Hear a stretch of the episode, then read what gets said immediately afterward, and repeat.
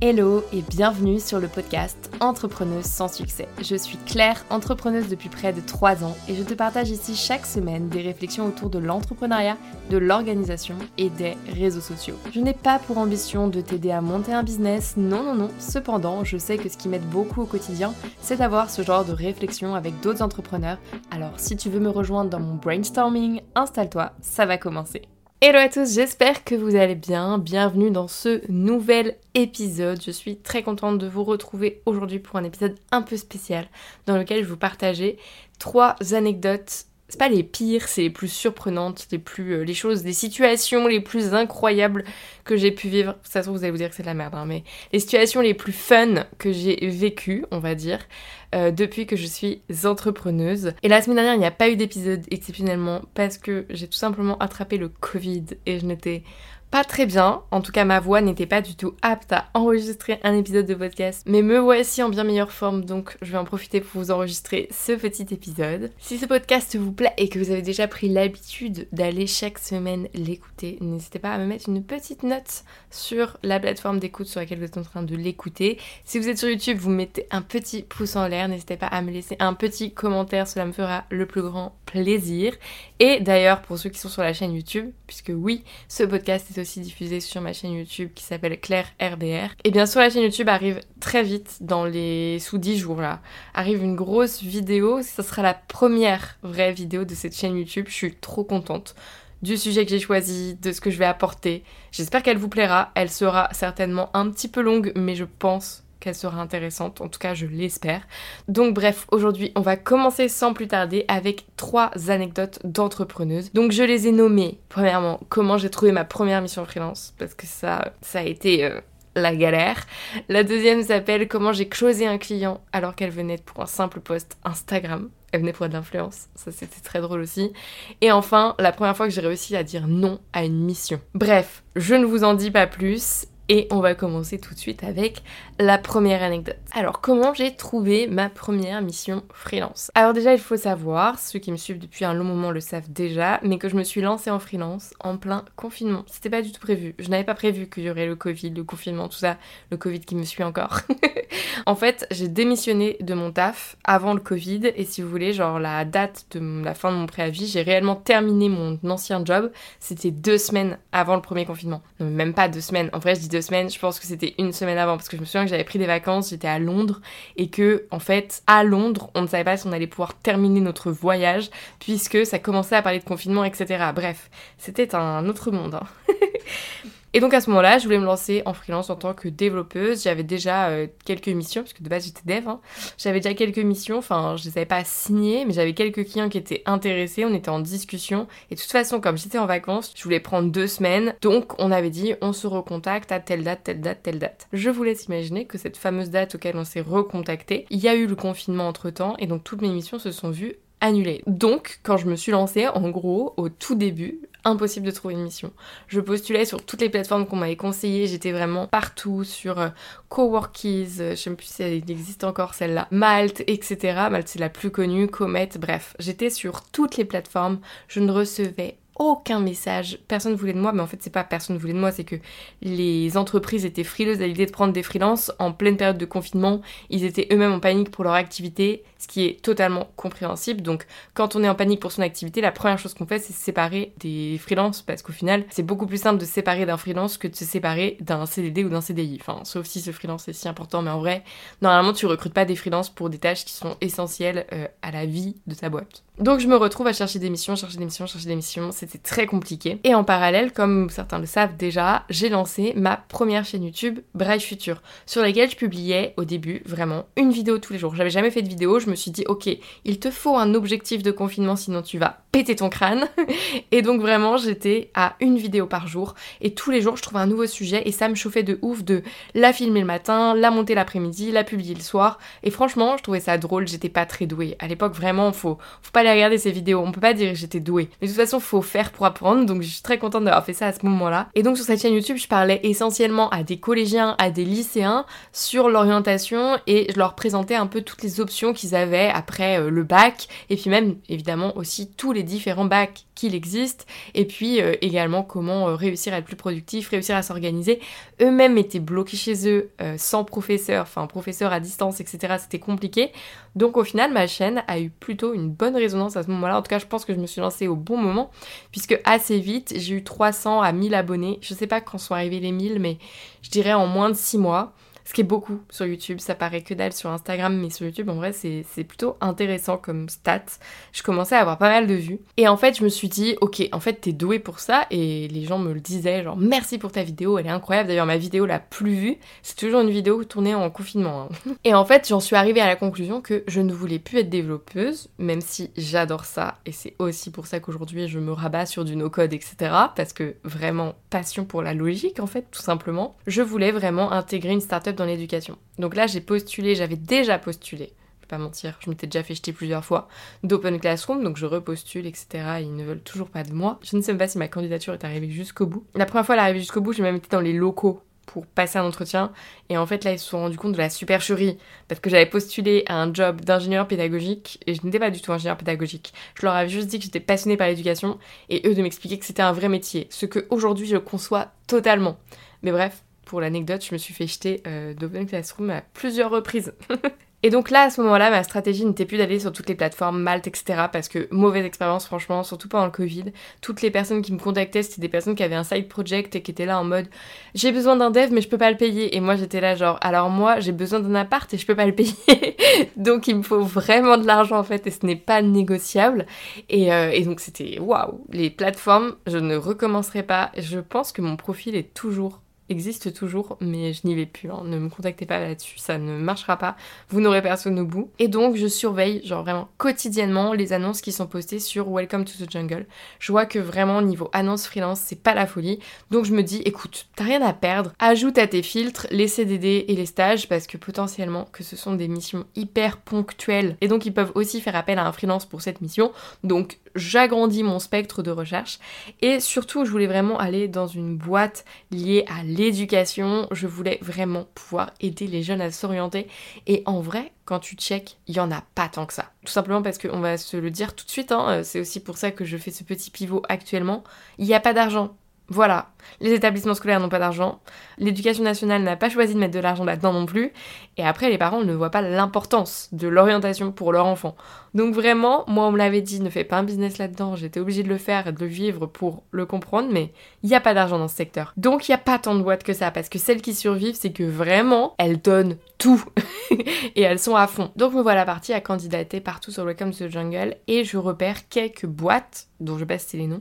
Surtout une d'ailleurs, en vrai, hein, je vais pas mentir, il y en avait vraiment une qui était une boîte coup de cœur. Genre je me disais vraiment, ils ont besoin de moi, j'en suis persuadée, et j'ai besoin d'eux. Je veux travailler dans leur boîte, ils étaient déjà une trentaine. Ce qu'ils faisaient, c'était exactement ce que je voulais faire sur l'orientation. Donc j'avais vraiment très envie de bosser pour eux en freelance, et à ce moment-là, ils proposaient justement une offre en freelance très rapidement parce que vraiment je me suis donnée sur la lettre de motivation et tout ce qui s'ensuit. Très rapidement, je me fais rappeler par une certaine Chloé, je me souviens, qui m'appelle et qui me dit oui Claire, euh, ton profil nous intéresse, vraiment, c'est vraiment parfait, c'est top et tout. Euh, est-ce que t'es ok pour qu'on fasse un petit entretien toutes les deux et tout? On fait ce petit entretien et en fait là elle me dit mais Claire en fait t'as aucune expérience dans le domaine de l'éducation et tu n'es pas du tout dans la pédagogie. Et moi de dire mais je fais des vidéos sur YouTube depuis quelques mois, depuis que je suis bloquée chez moi. Et elle me dit, mais ça n'est pas du tout suffisant en fait. Là, je me prends un bâche. Vraiment, genre, elle me dit non en fait. Elle me dit non. Sauf que j'ai tendance à forcer. Je lui dis non, mais peut-être que si j'apprends de nouvelles choses, alors ce sera bon. Vous voyez que l'offre, elle était toujours active. Et donc, bah, sur Welcome to the Jungle, si tu veux, je, je, je repostulais à chaque fois que je me faisais jeter avec le même dossier. Là, vous devez vous dire que je suis une vraie forceuse. Mais en vrai, j'étais dans une situation aussi, tu sais, c'est l'instinct de survie. J'en ferai tout un podcast certainement sur l'instinct de survie parce que j'en viens à penser que si tu n'es pas dans cette situation, dans l'entrepreneuriat en tout cas, tu ne pourras pas réussir. T'es obligé d'arriver, en gros, au pied du mur pour réellement, on va dire, sortir le meilleur de toi. Et là, vraiment, c'est pas dans ma nature de forcer, j'étais pas du tout à l'aise avec ça, mais je savais que j'avais pas le choix, j'avais pas d'autre solution. Parce que, en fait, c'était le seul job que je me voyais faire à ce moment-là, j'avais besoin d'argent, je savais que je pouvais leur apporter quelque chose. Bref, je voulais forcer. Je me disais, tout n'est pas perdu. Donc, je me dis, je vais directement contacter le CEO de la boîte plutôt que de passer par Welcome to the Jungle, comme ça, ça ira beaucoup plus vite. Après tout, je me suis fait jeter qu'une fois, pour l'instant, ça reste honorable.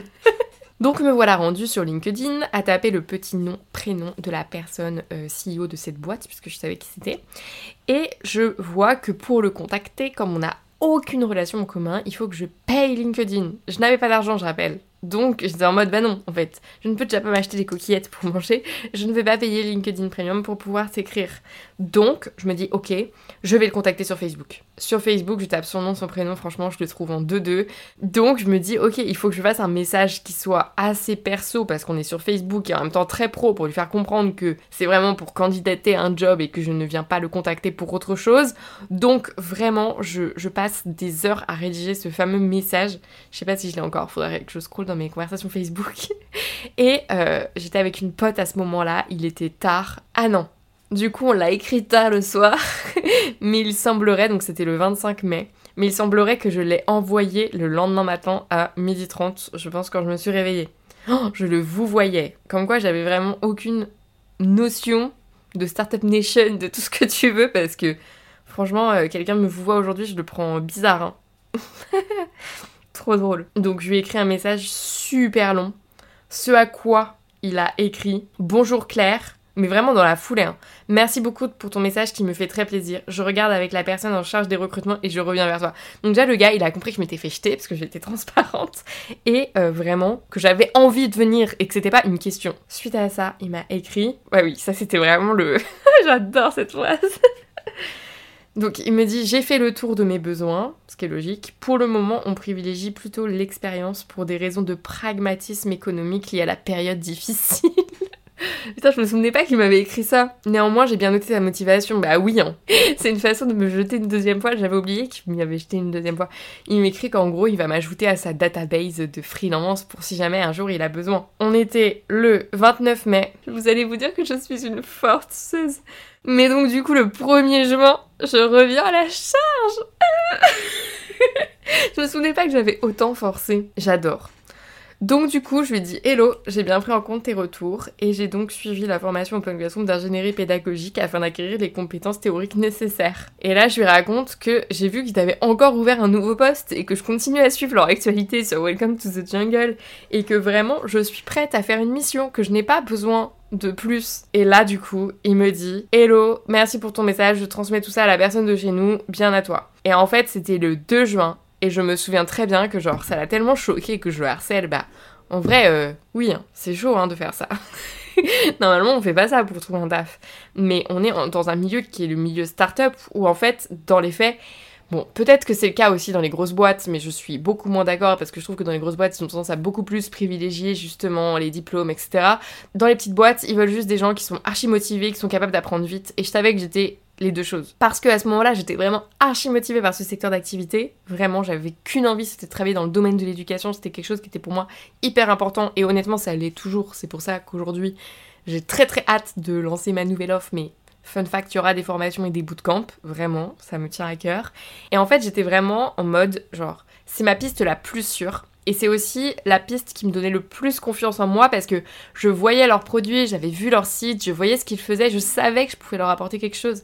Et en fait, quand tu sais que tu es capable d'apporter quelque chose à la personne en face de toi, ce qui est la définition d'un freelance, apporter quelque chose à un client, en fait, tu es beaucoup plus à même d'être de, d'être convaincant pour qu'ils te prennent. Et en fait, je vous donne le fin mot de l'histoire. Suite à ça, il m'a appelé. Donc, j'ai pas les traces des appels dans les messages Messenger, mais suite à ça, il m'a appelé et on a discuté, donc avec la personne en charge des recrutements aussi. Et il m'a dit écoute, en fait, euh, je kiffe ce que tu fais. Euh, juste, en fait, on sait pas où te mettre.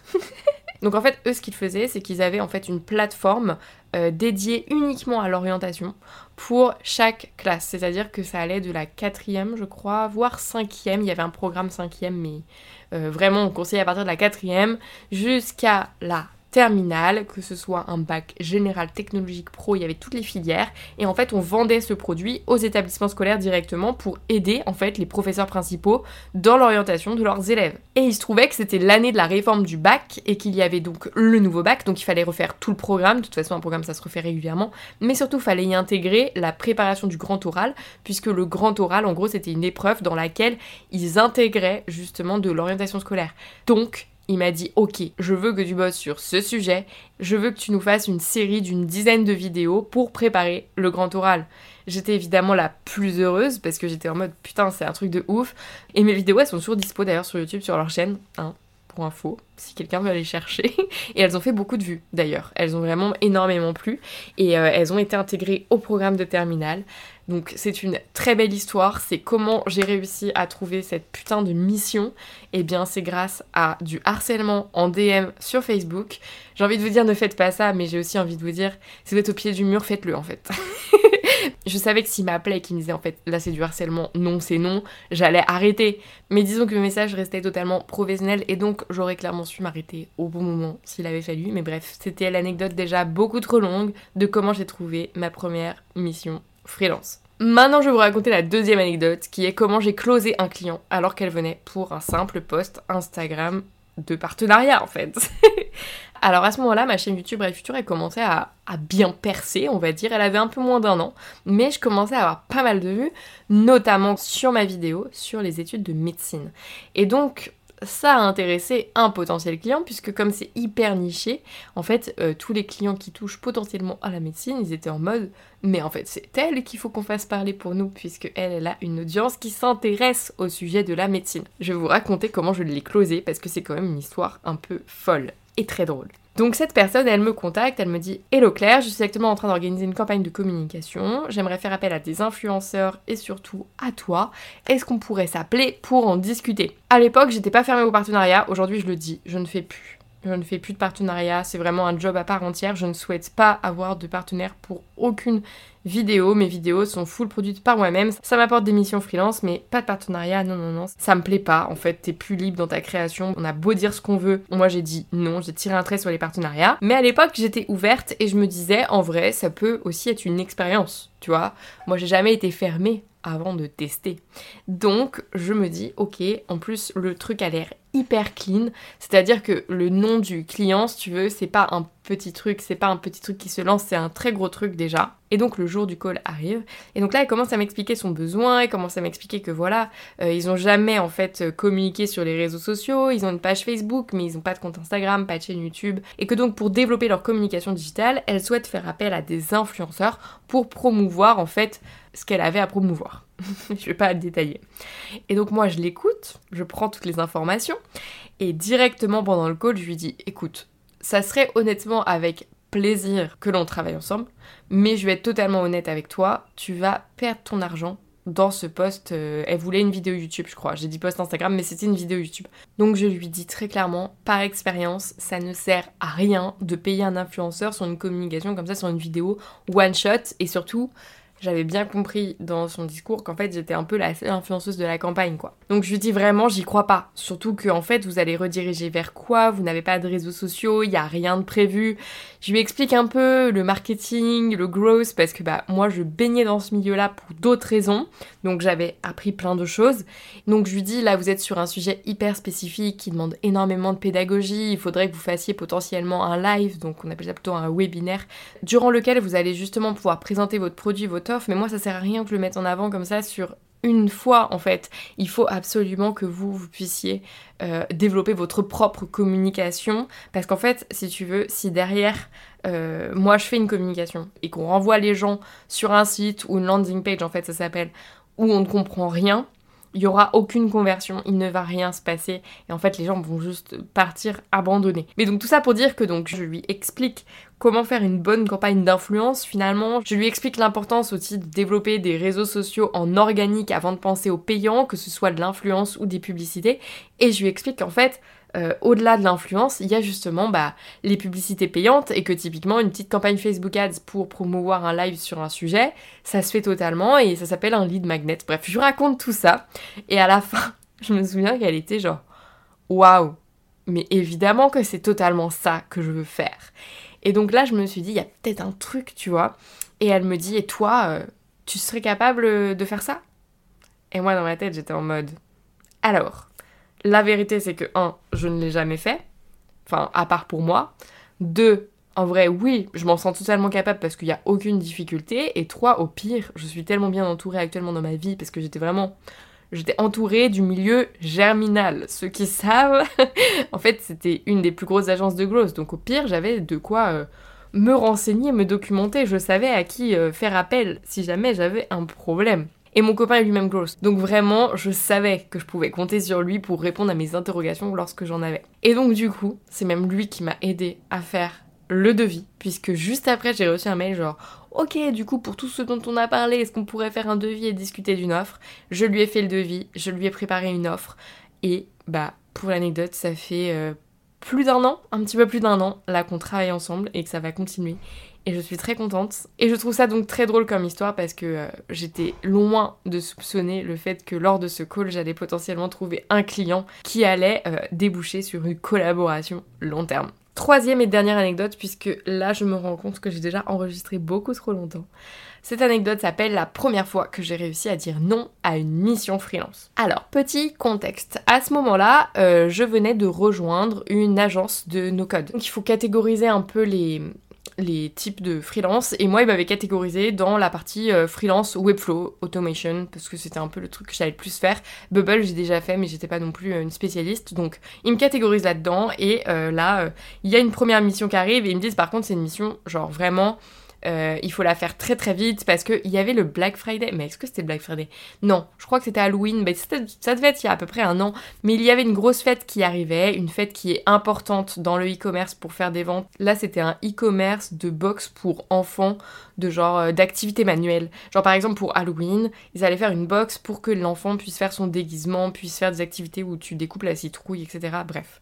Vous avez compris le délire. Et en gros, le pitch que j'ai, c'est ok, euh, la fille, elle a juste besoin euh, d'un petit e-commerce sur Webflow, sachant que, alors déjà, j'ai pas compris pourquoi on ne disait pas Shopify, mais bref, sachant qu'il y a quand même quelques petites problématiques techniques. Il m'explique que le design est déjà totalement terminé, mais que euh, il y a quand même quelques trucs à corriger. Enfin, bref, en gros, l'évaluation de la charge au premier abord, j'ai l'impression que ça va le faire. Genre vraiment, je me dis oui, enfin, c'est pas non plus un site très compliqué, euh, j'ai déjà fait bien pire, genre vraiment, ça va le faire. Et donc en fait, comment ça marche dans les agences? T'es d'abord en contact en front avec euh, un commercial, un genre de commercial, un peu en vrai comme dans les boîtes de conseil. Hein. T'es d'abord en front avec un commercial qui te propose du coup la mission et tu l'acceptes ou pas, et après du coup euh, il te met potentiellement en contact avec le client et parfois même pas. Alors là en l'occurrence moi j'ai eu beaucoup beaucoup de contacts avec le client, vous allez comprendre pourquoi, mais euh, d'habitude, et je pense que c'est pour ça qu'il m'avait prise aussi parce que je suis plutôt à l'aise, je fais pas des missions freelance que par les agences donc j'ai l'habitude d'être en front avec des clients en fait, c'est pas un problème pour moi. Et là en fait on savait qu'il y aurait potentiellement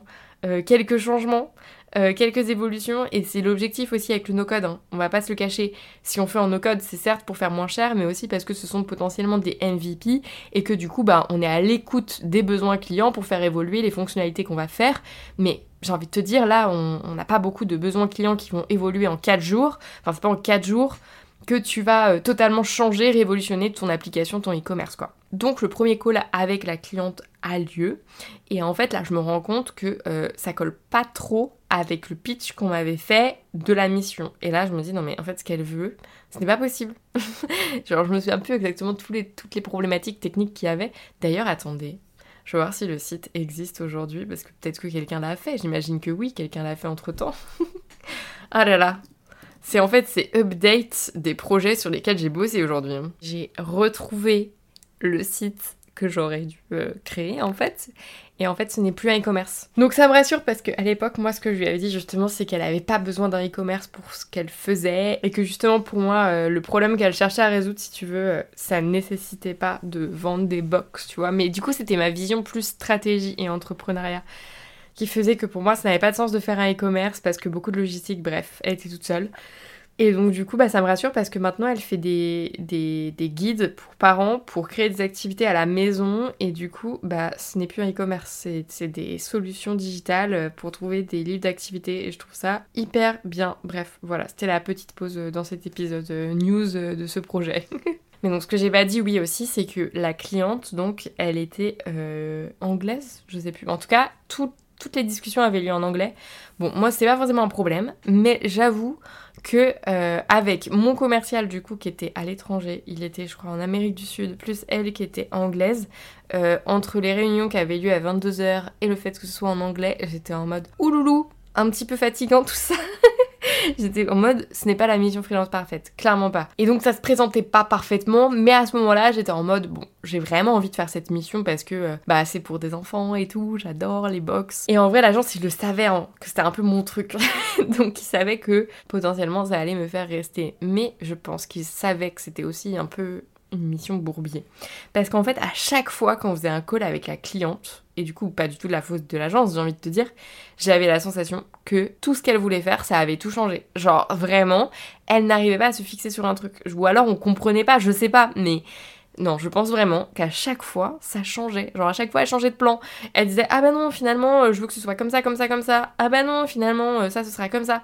Et moi, j'étais en mode bah oui, mais en fait, ça n'a rien à voir. Ce n'est pas du tout le même taf à faire. Et elle commence à me donner euh, l'accès à son webflow et tout. Ah oui, le site existait déjà en partie. Il fallait juste tout paramétrer.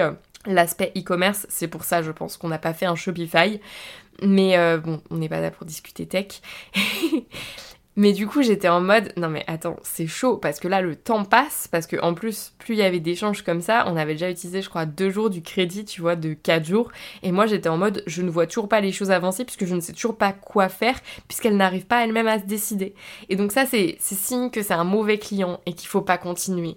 Et plutôt que de m'embourber dans le truc et de me dire ok en fait euh, ça se trouve au lieu d'y passer 4 jours parce que de toute façon à chaque fois elle voulait ajouter 30 000 trucs ça se trouve je vais y passer 2 semaines pour être payée bah du coup bah que 4 jours et via une agence donc forcément moins cher que si j'étais freelance euh, par moi-même et donc là vraiment ça n'a pas été une décision simple ni une discussion facile parce que du coup bah j'ai choisi euh, je me souviens il était assez tard et tout il était genre bah 21h encore une fois mon commercial à le bout du monde hein. du coup je l'appelle et je lui dis bon écoute franchement ça va être possible Genre vraiment cette cliente c'est pas possible. Euh, en fait ça ne respecte pas du tout le spectre. Donc soit il y a une revue du budget, parce que moi c'est ce que je fais hein, quand je suis en front avec un client et qu'il n'y a pas de commercial entre moi et lui. Mais euh, bah là je comprends qu'il veuille pas puisque du coup il se dit que je vais juste travailler plus vite. D'où le fait que j'aime pas trop maintenant travailler avec les agences. Je préfère travailler par moi-même parce que du coup là, moi ce que j'aurais fait c'est que euh, je serais allée voir la cliente et je lui aurais dit non en fait. enfin j'aurais pas dit non, mais je lui aurais dit en fait on avait fixé un budget prévisionnel et un nombre de jours prévisionnel par rapport à telle fonctionnalité, telle fonctionnalité, telle fonctionnalité. Toi finalement tu me dis que tu veux ça, ça, ça en plus, bah ça implique une augmentation du budget. Et en fait, si tu n'as pas le budget, tu n'auras pas toutes les fonctionnalités. Je vais aller au max avec ton budget, mais je ne pourrai pas faire l'impossible. Et ça, c'est quelque chose, j'arrive à dialoguer avec les clients maintenant là-dessus parce qu'ils comprennent en fait, c'est pas gratuit. c'est du temps, ça prend énormément de temps. Et surtout, ils savent que ce que je fais, par contre, sera toujours très bien fait. Donc, si tu veux que ce soit bien fait, tu me laisses le temps. Et en plus, en vrai, je sais que je travaille vite, donc je n'ai plus de problème par rapport à ça. Mais donc à ce moment-là, s'en est suivi donc une discussion de, je pense, vraiment 40 euh, minutes à une heure avec le commercial pour justement lui expliquer tous les pourquoi, les comment. Euh. et en vrai, il savait. Genre, c'est un humain, je pense qu'il comprenait totalement, sauf que son rôle de commercial voulait me convaincre de rester dans la mission parce que lui, ça l'arrangeait pas du tout de trouver quelqu'un d'autre en urgence qui a déjà un bon niveau de connaissance du sujet parce que moi, en plus, c'est bon, son site, je le maîtrisais. Pas facile. Donc bref, je l'ai un peu mis dans la merde et c'était vraiment pour cette raison que j'osais pas faire cette discussion. Mais en même temps, en fait, pour moi, c'était à lui d'aller revoir le budget. Donc je me disais, ok, je le mets potentiellement dans la merde, mais c'est parce que lui n'est pas en train de faire sa part du contrat, donc ok, je suis à peu près ok avec ça. Et après ça, en fait, je me suis, ça m'a conforté que j'avais pas fait de bêtises, parce que forcément au début, t'as l'impression de faire des bêtises hein, quand tu commences en freelance. Mais euh, la directrice de l'agence, du coup, est venue m'écrire et me dire que elle comprenait totalement, que c'était pas un souci et que euh, au plaisir de refaire d'autres missions. Donc voilà, je ne critique pas du tout cette agence, je tiens à être claire là-dessus. Ça s'est très bien passé avec eux, juste euh, voilà. Sur cette mission-là, la cliente était ouh, difficile à gérer. Et je trouve que oui, il aurait fallu demander euh, une révision du budget, budget qu'elle n'avait pas. Et en fait, euh, une agence, son taf, c'est de, signer tous les contrats, chose qu'un freelance peut se permettre de faire. Moi, si elle n'avait pas eu le budget de... Si elle n'avait pas eu les moyens de ses ambitions, on va dire, euh, soit j'aurais réussi à forcer pour lui demander d'en faire moins, soit je lui aurais dit, bah non, en fait, je ne prends pas ton, ton projet, parce que pour moi, ça, c'est la définition même d'un mauvais client. Bon, bah je crois que c'était beaucoup trop long, mais qu'on a terminé pour ces trois anecdotes. J'espère que ces anecdotes un peu originales, parce que honnêtement, des expériences, je pensais pas les vivre, je pensais pas avoir à les vivre, on va dire, euh, avant de me lancer dans l'entrepreneuriat, et en même temps, c'est des anecdotes fun qui sont drôles à raconter. Donc j'étais plutôt contente de vous partager ça aujourd'hui. La semaine prochaine, on parlera de nos codes, parce que j'ai prévu plein de choses sur ce sujet. Euh, à venir. Donc j'ai hâte, ce sera une première entrée en matière dans le sujet du no-code. J'espère que ce podcast vous a plu. Comme d'habitude, n'oubliez pas de me laisser une petite note sur Apple Podcast et un petit commentaire, ça me fera le plus grand plaisir. Je vous souhaite à tous une très belle journée et on se retrouve dès la semaine prochaine dans un nouvel épisode.